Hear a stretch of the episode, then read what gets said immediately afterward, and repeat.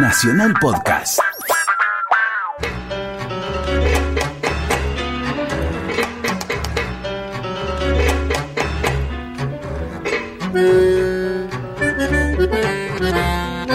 Tenemos que hablar. Idea y conducción, José Nu.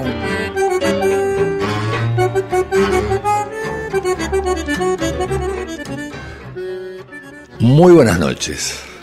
Hoy tenemos que hablar de la cultura y del cambio cultural. Fue un tema que nos ocupó en nuestros primeros programas, pero hoy en día es muy habitual en los medios, en declaraciones de políticos, de empresarios, de sindicalistas, hablar del cambio cultural que necesita la Argentina, sin que nadie se moleste en explicar exactamente qué entiende por cultura y mucho menos por cambio cultural. Nosotros habíamos puesto mucho énfasis en las interpretaciones y en el papel de las interpretaciones en nuestra convivencia. Voy a citar una imagen del gran sociólogo alemán Max Weber que es eh, muy clara. Weber dice que los seres humanos somos animales que estamos suspendidos en tejidos de significaciones que nosotros mismos tejemos. O sea, que la cultura es el nombre que recibe el conjunto de esos tejidos de interpretaciones, construcciones, significaciones. Una distinción que vale la pena hacer de entrada para evitar equívocos. Hay una concepción restringida de la cultura, según la cual esta sería el conjunto de las producciones simbólicas propias de los dominios de las artes y de las letras.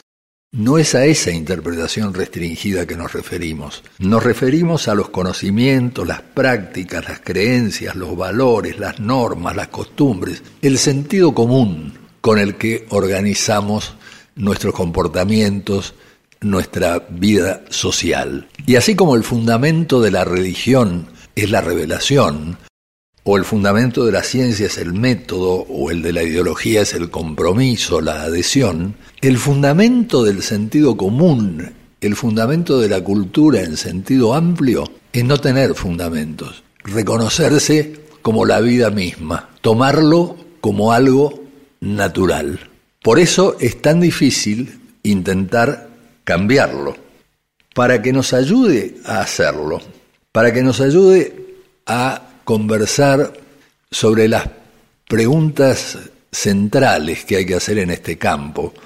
Quiero decir, así como la física moderna se pregunta centralmente por la composición de la materia, nosotros nos tenemos que preguntar por los factores que le dan sustento a la cultura si es que efectivamente queremos modificarla, queremos cambiarla. Digo, para esto tenemos una compañía inmejorable.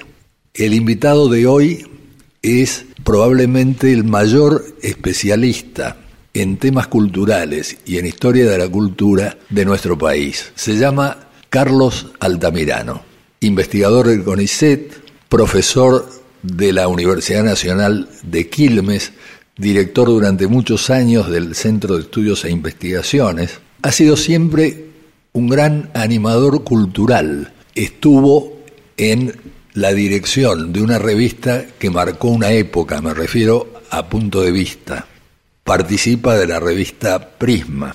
Ha escrito numerosas obras, tales como Peronismo y Cultura de Izquierda, para un programa de historia intelectual. Es un amigo muy querido y con él hemos participado por lo menos en dos creaciones que tienen que ver con la cultura. Una fue la fundación del Club de Cultura Socialista y otra cuando yo dirigía el Instituto de Altos Estudios Sociales fue la creación de la primera maestría en Sociología Cultura de nuestro país, para organizar la cual convoqué a Carlos Altamirano y a Beatriz Sarlo, que hicieron una tarea ejemplar. Muy bienvenido, Carlos. Eh, vamos a empezar nuestra conversación, pero primero les voy a presentar a quien nos va a acompañar en las pausas musicales. es nada más ni nada menos que el maestro ruso Dmitri Shostakovich. Y para iniciar el programa musical de manera amena, escuchemos su tarantela.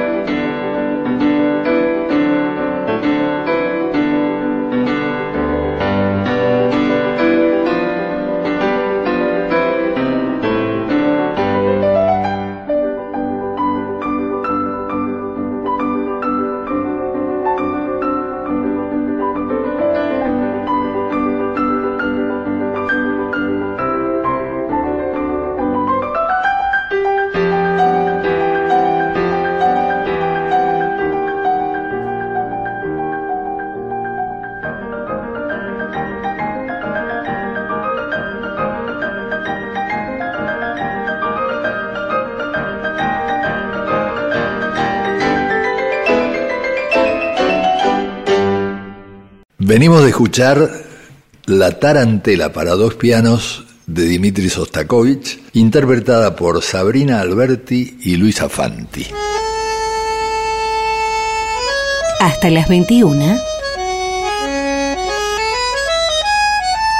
Tenemos que hablar con José Nuno.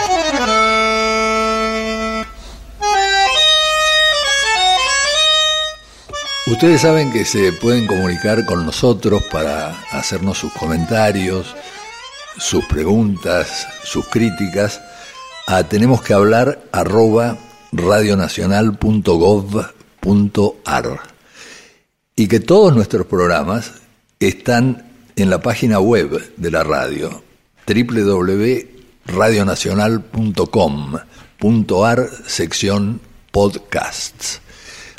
Y ahora sí, la bienvenida a Carlos Altamirano. Buenas noches.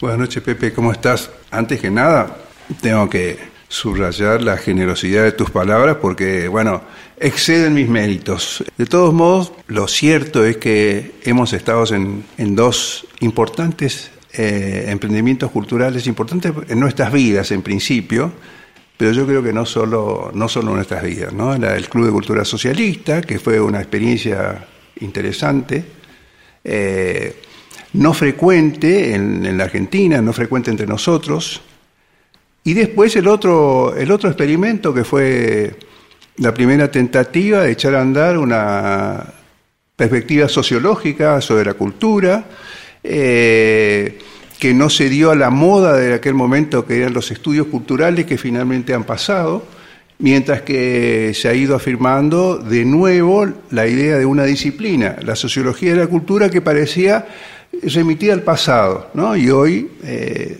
nadie diría que la sociología de la cultura no es sino una de las mejores este, perspectivas para tratar de entender el funcionamiento de esto que llamamos cultura en general. Eh, no tengo que recordarte justamente a vos, sino a los oyentes, que hubo un filósofo muy eminente, anterior a Platón y Aristóteles, que se llamó Heráclito, y que era un filósofo místico, para el cual había dos grandes misterios. Un misterio era el del cambio y el otro misterio era el de la identidad. Decía, no podemos entrar dos veces al mismo río, porque entre las dos veces el río ha cambiado. ha cambiado su oleaje, ha cambiado la composición del agua, ha cambiado eh, la temperatura, y sin embargo entramos al mismo río. Entonces, este misterio de cambio, de identidad, porque existe el río Támesis, porque existe el río Éufrates, porque existe el río de la Plata, y sin embargo sabemos que está en un flujo permanente. ¿Qué pasa en este sentido con una presunta identidad argentina? Bueno, el hábito de clasificar e identificar a los pueblos, a los diferentes pueblos, de acuerdo con ciertos rasgos, este es un pueblo guerrero, aquel ama el comercio, eh, él es más allá, es pacífico, viene de tiempos inmemoriales como la sabiduría de Heráclito también, que estaba como despegándose de lo que sería el saber mítico que precede a la emergencia de la filosofía. Bueno, entonces preguntarse por de dónde procede esta, esta inclinación general, no solo, que no es solo argentina, de tratar de encontrar algo así como el carácter de un pueblo, su temperamento, aquello que lo distingue de los otros, viene de mucho tiempo atrás. Lo que ocurre es que ahora sí, dando un enorme salto en los tiempos modernos, la cuestión de la identidad pasó a ser un tema de, la ciencia, de las ciencias sociales, digamos, no más allá de los años 50 del siglo XX, en el que tuvo un papel muy importante la investigación en los Estados Unidos a partir de cual se expandió hacia otros campos en el mundo occidental. Aquí los norteamericanos tuvieron la delantera y la, investigación esta comenzó por, eh, primero ligado a la inmigración, qué pasaba con los cambios que experimentaban eh, los individuos que llegaban de afuera. Y después con los cambios que experimentaban los chicos en el paso de la infancia a la adolescencia. Entonces, el primer foco entre psicológico, psicoanalítico y sociológico va a aparecer en torno de las crisis vinculadas a la juventud. Poco a poco esto va a cobrar un cuerpo cada vez mayor. Siempre el psicoanálisis va a ser una, psicoanálisis o la psicología social van a ser, eh, ¿cómo decir?, puntales en esta. Va a crecer con la ayuda de la sociología, de la antropología, y hoy es un instrumento para entender cómo funcionan los partidos políticos, entonces habla de identidad política, cómo funcionan los movimientos sociales, y se va a hablar de las identidades ligadas a los movimientos, eh, una expresión característica del siglo XIX y que llega al siglo XX, la de conciencia de clase, ¿eh? de procedencia marxista principalmente, va a ser reemplazada por la idea de la identidad de clase. Ninguna de estas eh, de estos usos del término de identidad supone en general la presencia de una esencia, de algo que esté allí como una roca en la base, sino en general de construcciones. Ahí aparece lo de las construcciones culturales, ¿no?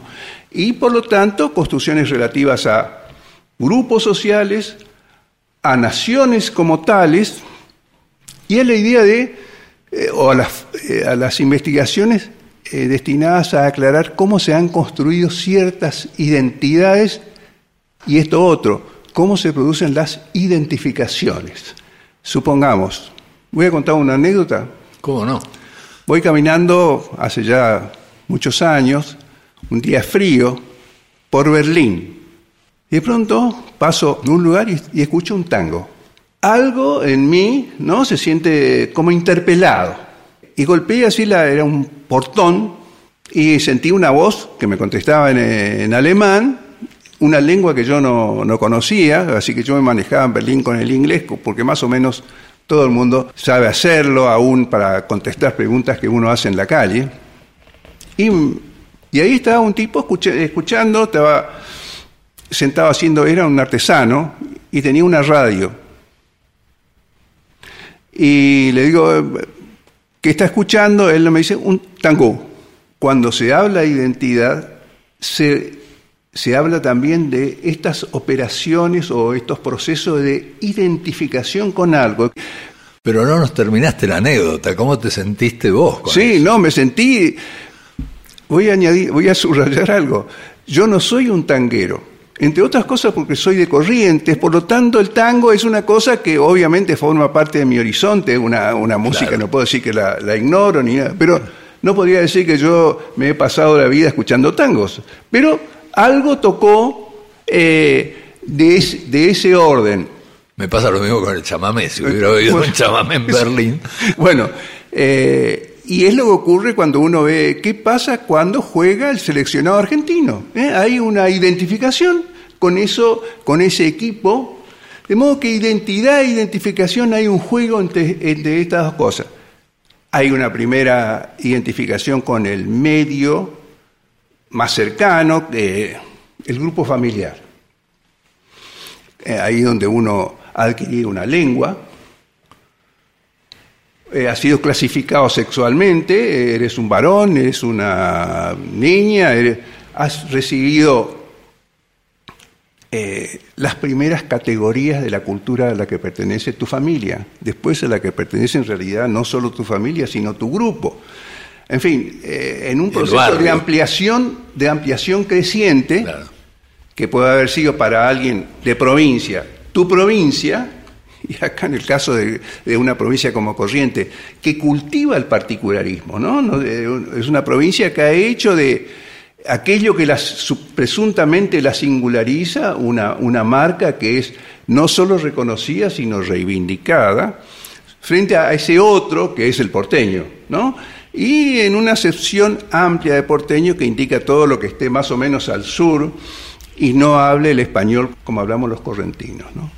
Hay otra excepción de identidad, que también es eh, corriente, eh, que es identificar a alguien.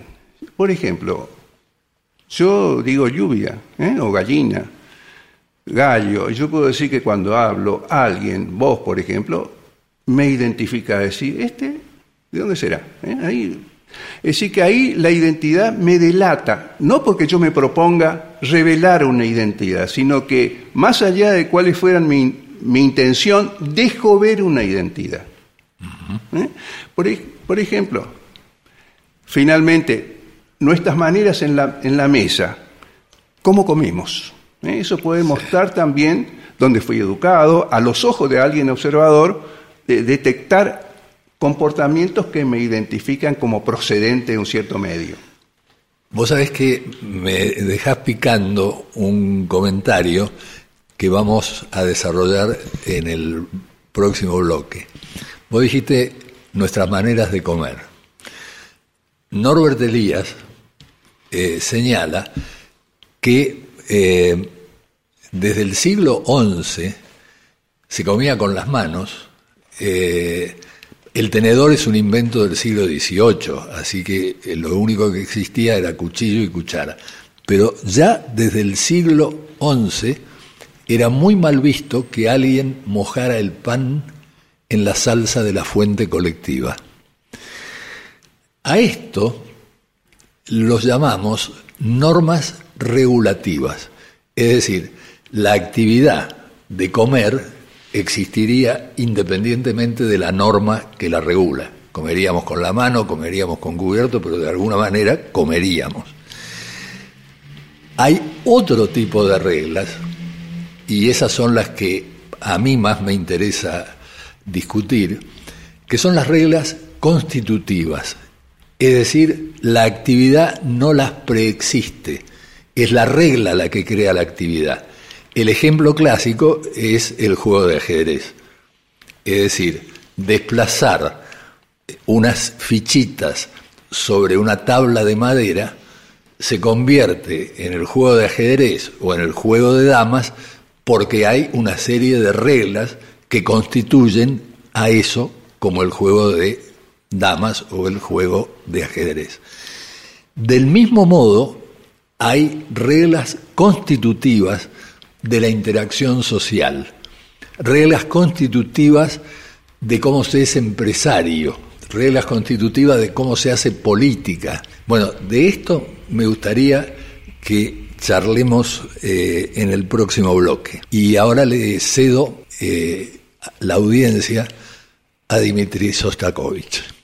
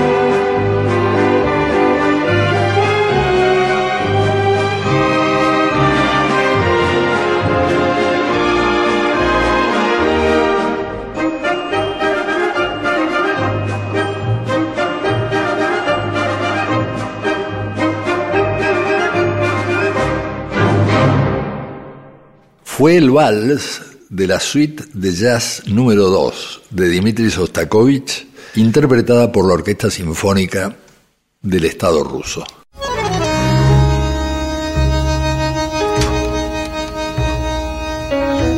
Seguimos en Tenemos que hablar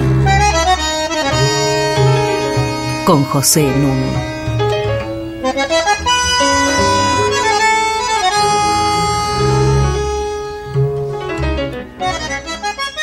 En 1910 se celebró el primer centenario de la Nación Argentina y el diario La Nación eh, publicó un número especial con un largo trabajo de Joaquín B. González titulado El juicio del siglo.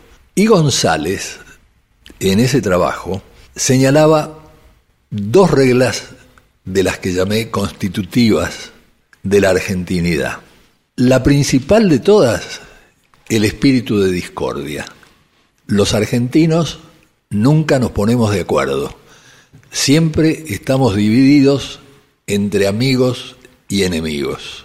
Y la segunda era la representación tácita, es decir, líderes que se arrogaban la representación del conjunto de la sociedad cuando ésta en realidad no se las había concedido. El primer centenario, debo subrayarlo, se celebró con estado de sitio, dado el, peligro anarquista. Eh, y por otra parte, con un presidente muy desprestigiado como Figueroa Alcorta, que hizo que Roca, Roque Sáenz Peña y otros se ocuparan de irse del país.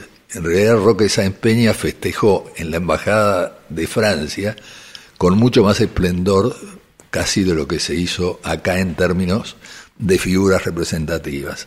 El eh, sesquicentenario, es decir, los 150 años de la nación argentina, ocurrieron durante el gobierno de Frondizi con el peronismo proscripto.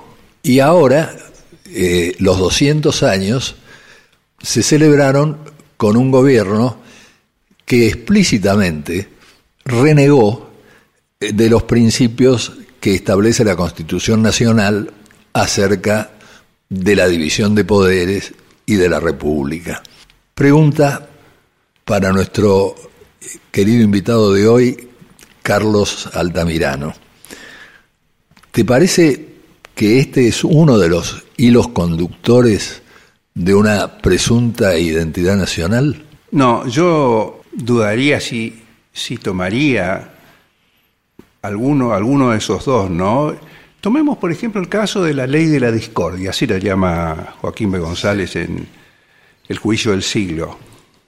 En realidad, González se refería a lo que había ocurrido en el siglo XIX y esperaba que esa ese largo antagonismo que a sus ojos había impedido que la nación argentina se organizara mucho antes, no continuara en el siglo XX. Esa era al mismo tiempo su esperanza y su temor, o sea, que esto no se verifique, o sea, que esa ley siguiera rigiendo la vida pública de nuestro país.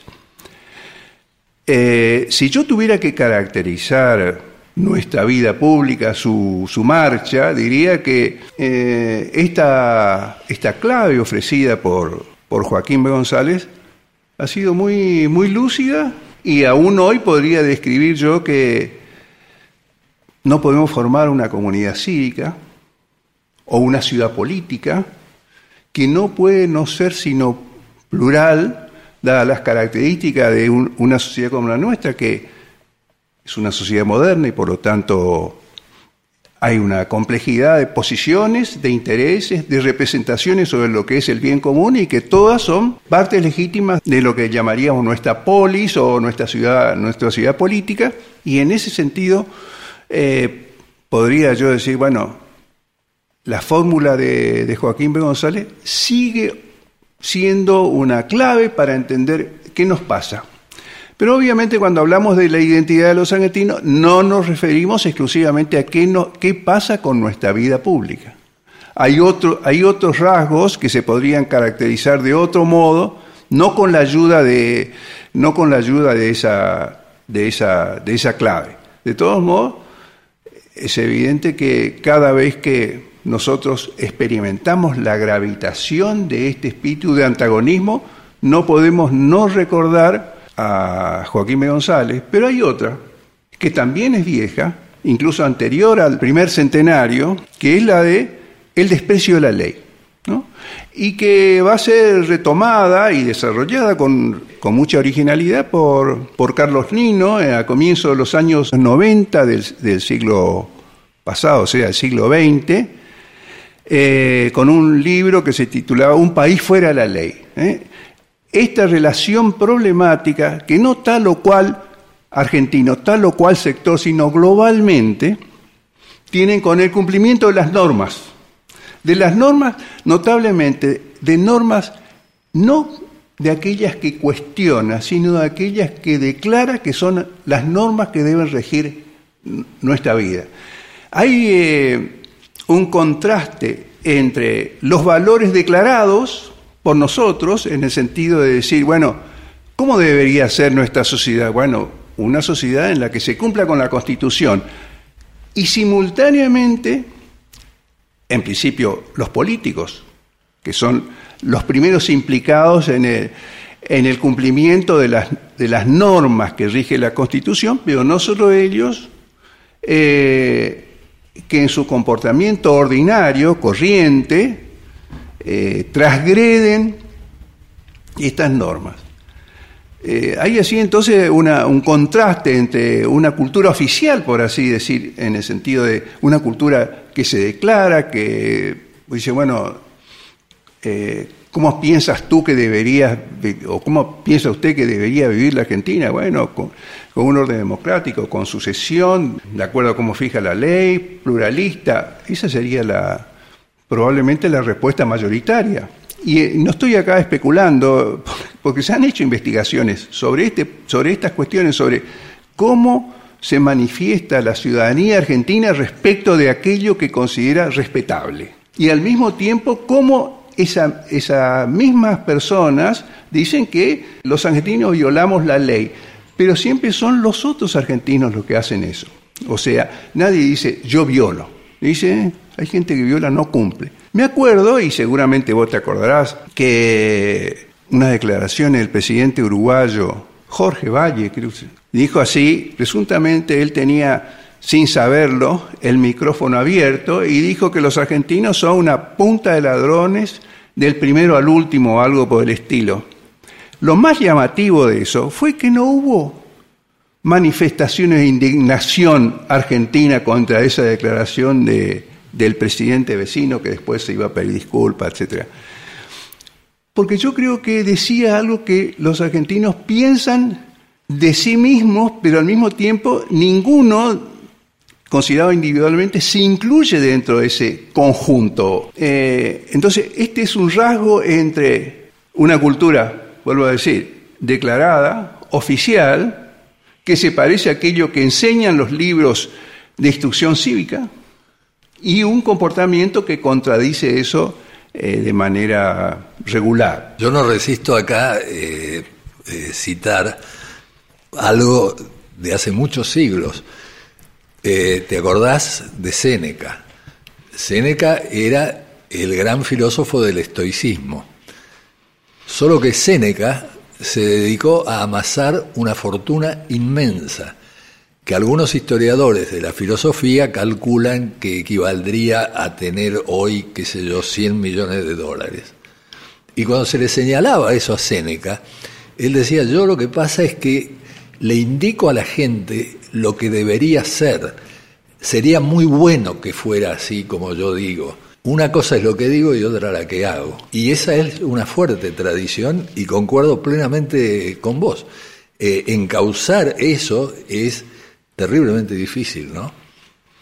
Sí, encauzar esto porque son cambios de larga duración. Eso es. Ah, en algunos casos pueden ser producidos voluntariamente, en otros casos suceden y nosotros podemos percatarnos de que hemos cambiado sin, haber, sin habernos propuesto cambiar nuestra, nuestra dieta. No, no comemos como comían nuestros abuelos, ni siquiera como comían nuestros padres. ¿Y cómo comían eh, ellos? Uno puede mirar las primeras ediciones de Petrona C. Gandulfo, ¿no? Muchos huevos, mucha manteca. Eso ha cambiado. Un cambio cultural. Un cambio cultural elegido, no pensado así como un cambio cultural, pero sucedió. Y sucedió en este terreno tan corriente como esto de cómo comemos. La vida cotidiana. La vida cotidiana. Claro, eh, porque generalmente, y cito por ejemplo a Bourdieu, para pensar en un cambio radical de la vida pública, la experiencia indicaría que hace falta una guerra o que hace falta una revolución. Y ni siquiera esto, creo yo, es suficiente. Por ejemplo, en la Primera Guerra Mundial, lo que la gente soñaba era con volver a la sociedad anterior. Es en la Segunda Guerra Mundial que se piensa en una alternativa de futuro. Y revoluciones como la revolución bolchevique está demostrado por la evidencia que no ha logrado cambiar muchos hábitos y muchos rasgos culturales del pueblo ruso. Un ruso nos va a acompañar ahora, antes de que continuemos discutiendo esto en el próximo bloque. Se llama Dmitry Sostakovich.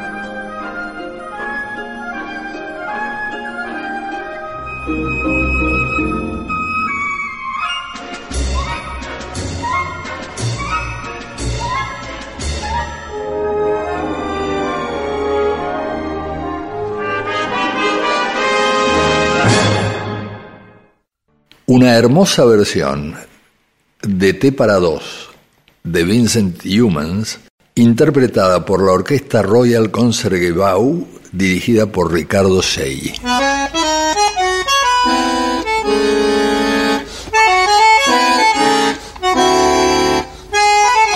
Seguimos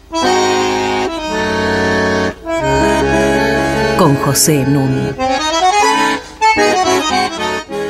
Estamos hablando de cultura, de cambio cultural, con Carlos Altamirano. Yo voy a leer un pasaje de un libro. En un país como el nuestro, donde hay tanta gente aficionada a vivir del tesoro público, el manejo discrecional de las rentas nacionales permite al presidente crearse una enorme clientela de favoritos utilizables en las elecciones, en la prensa, en la propaganda y en otras esferas de la vida política. ¿Te acordás de qué época es esto? No, supongo que es viejo, pero no, no, no lo puedo identificar. José Nicolás Matienzo, La Revolución de 1930. Está escrito en 1930 y tiene una actualidad llamativa. A ver, ¿algún comentario sobre ¿No? ¿Puedo hacer un comentario? Claro. Lo que indica que no es la falta de diagnóstico lo que nos, complica. Nos, complica a nosotros. ¿eh? hay cosas que se han dicho hace mucho tiempo y yo diría, ¿cuántas personas suscribirían esa? No en 1930, ahora. El asunto es, ¿por qué no salimos del, pozo? En relación con esto mismo que se diagnostica con tanta lucidez eh, hace tanto tiempo. Bueno, la respuesta natural que te daría hoy un interlocutor, creo yo, es, bueno, porque necesitamos un cambio cultural. ¿Qué quiere decir un cambio cultural? Quiere decir ser como no somos. Eh, bueno, acá viene otra vez la idea de cómo se hacen los cambios culturales y el tiempo que llevan. Hablamos muy livianamente de la reforma educativa de Finlandia. Llevó 35 años, que es más de una generación. Ahora, el problema está si nos estamos encaminando o no en buenas direcciones. Por ejemplo, de respeto a la ley, por ejemplo, de respeto al prójimo, por ejemplo, de respeto al artículo 33 de la Constitución Nacional sobre la división de poderes. Bueno, hay seguramente más de una respuesta y más de, más de las que a mí se me, se me ocurren. Pero eh, las cuestiones sobre cómo somos, y esto es de la identidad, y está ligado con el pasaje que me leíste referido a, la, a nuestras costumbres públicas. Uno de los males que se detectó también mucho tiempo atrás, que seguramente ningún otro sector del pensamiento político argentino fue tan insistente como el nacionalista, ¿no? que era que nuestro problema, o el, problema de los problemas, radicaba en la falta de una clase dirigente. Esto quiere decir que agotado el ciclo de la primera élite, la que se resume con el término de la oligarquía liberal, la que ordena el país este, después de, la, de 1853 y sobre todo después de 1880 le da el gran impulso que, eh, del, que, de la, del que surge la Argentina moderna. posible. ¿no? Eh, no sucedió otra clase que estuviera a la altura de los desafíos que, que venían. Dejando ahora, al lado de las razones que daban los, los nacionalistas que se postulaban, en cierto modo, ellos mismos para hacer esa élite de relevo, esta, este diagnóstico es necesaria una nueva clase dirigente o tenemos una falla en ese punto, eh, es una caracterización que algo también tiene que ver con que, ¿por qué no, no no nos eh, aplicamos y quiénes son los que tienen más responsabilidad para hacerlo, que son esas esta, este mundo que evocamos con el término clase dirigente, que no son solamente los políticos, indica aquellos que tienen un papel saliente en diferentes campos de la actividad, de la actividad pública en la Argentina. Entonces, cambiar las, cambiar las costumbres cívicas. Este es un viejo tema de la, Argentina. Eh, cuando Roque Saspeña eh, emprende la reforma de la Constitución, uno de los argumentos eh, de su ministro del Interior, cuyo nombre no voy a, recordar, que fue un, católico liberal muy importante, se ligaba que una reforma que llevara a votar a todos los varones iba a dar lugar al surgimiento de partidos, lo que se llamaban los partidos orgánicos, es decir, partidos de ideas, con doctrinas, que se iban a alinear no en torno de caudillos, sino en torno de principios. Bueno, eso no, se verificó. De hecho, la fuerza que va a surgir triunfante eh, cuando se hace la primera gran prueba electoral en 1916 es el radicalismo irigoyenista, que a muchos, eh, a muchos miembros de esa, de esa oligarquía le va a traer eh, imágenes que se había retrocedido, que en realidad no había surgido, no solo no había surgido un partido de ideas o un jefe que representara eso, sino que era un retorno al siglo XIX.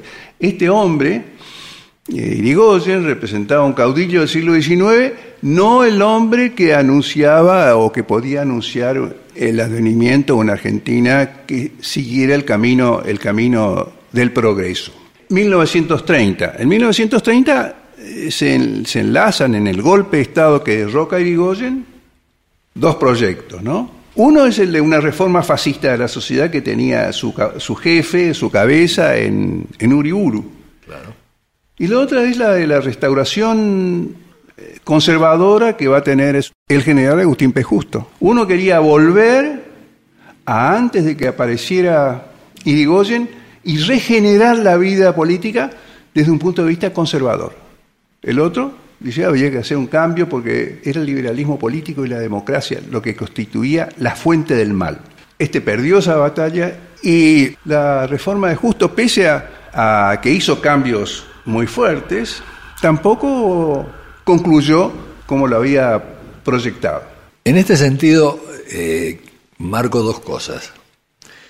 Una, una observación brillante de hace un par de siglos de Francis Bacon, y es que en la vida nunca podemos borrar una pizarra y escribir de nuevo.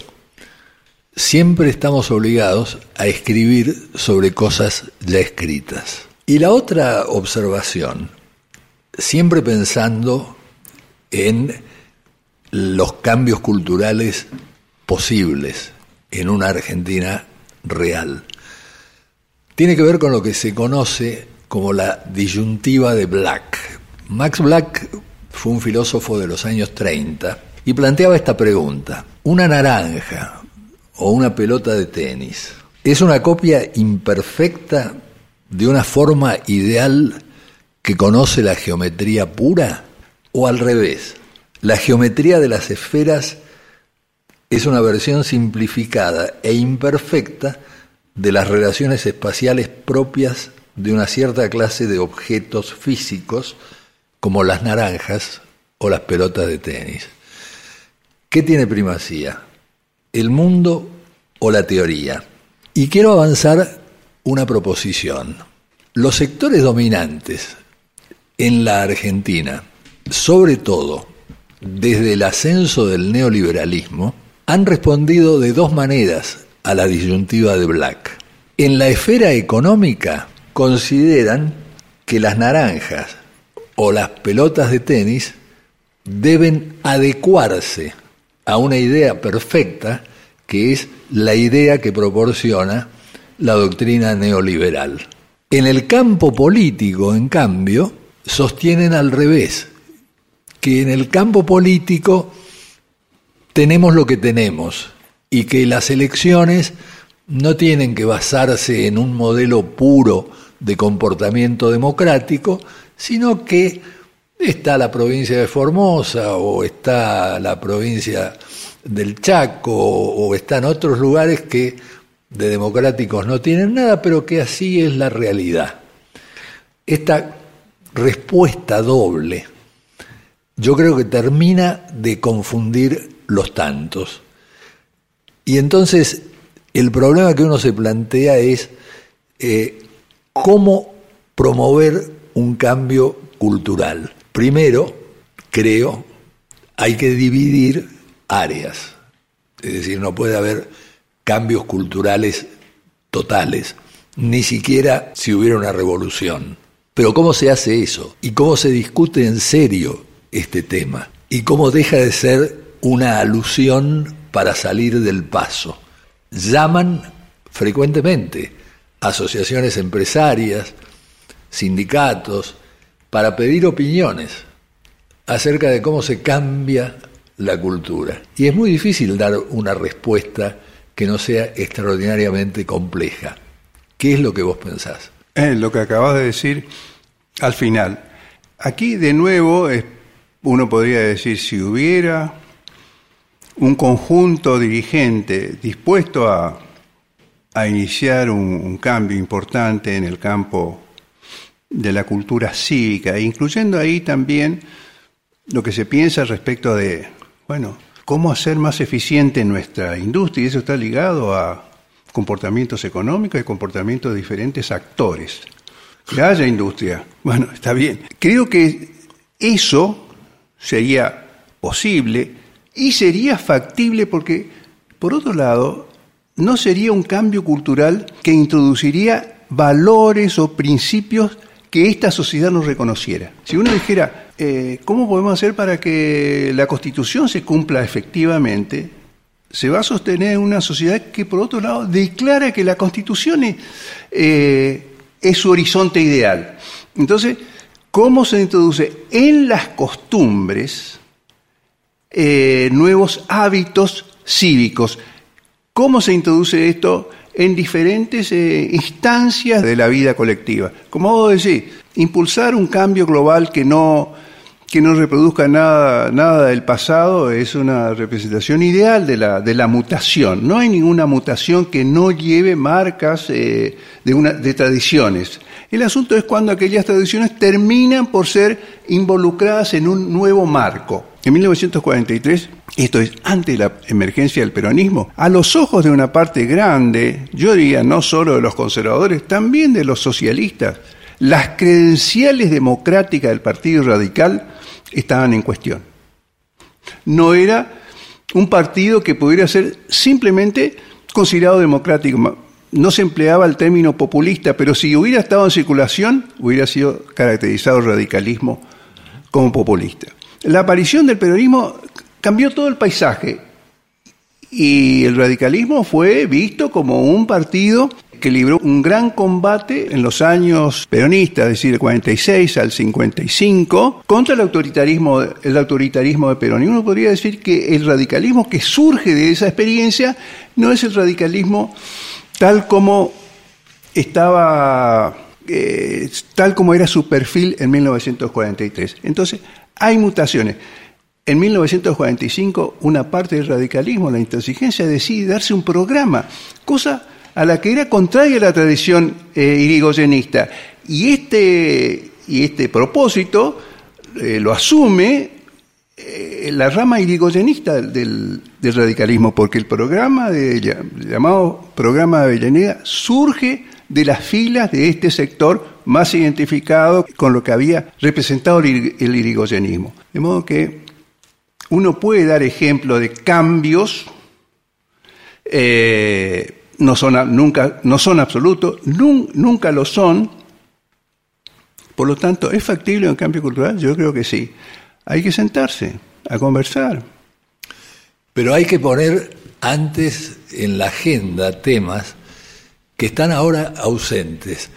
Eh, yo quiero marcar uno.